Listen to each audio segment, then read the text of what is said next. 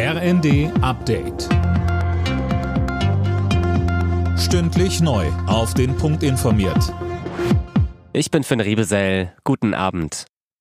Fünf Terrorverdächtige sind nach den mutmaßlichen Anschlagsplänen auf den Kölner Dom festgenommen worden. Vier davon in Wien. Das teilte das österreichische Innenministerium mit.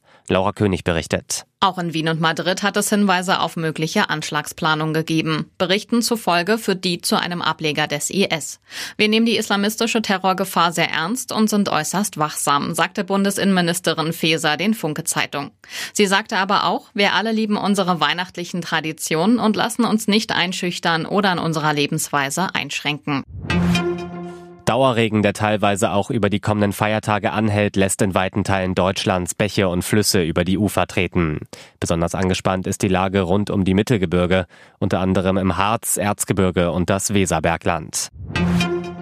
Die Menschen in Deutschland sollen die Hoffnung auf Frieden nicht aufgeben und dafür als Gesellschaft zusammenrücken. Das hat Bundespräsident Steinmeier in seiner Weihnachtsansprache gesagt. Tom Husse. Dieses Jahr habe sich die Welt von ihrer dunklen Seite gezeigt. Alle hätten Sehnsucht nach einer friedlicheren Welt, auch Steinmeier selbst. Und ich finde, wir dürfen sie nie aufgeben, so der Bundespräsident mit Blick auf den Krieg in der Ukraine und im Nahen Osten. Denn es gebe einen besseren Ratgeber als Wut und Verachtung. Stattdessen gehe es um Mut und Miteinander, sagte Steinmeier weiter. In London ist ein zweiter Mann festgenommen worden, der ein Werk des Street Art Künstlers Banksy geklaut haben soll. Es handelte sich um ein Stoppschild mit drei Drohnen drauf.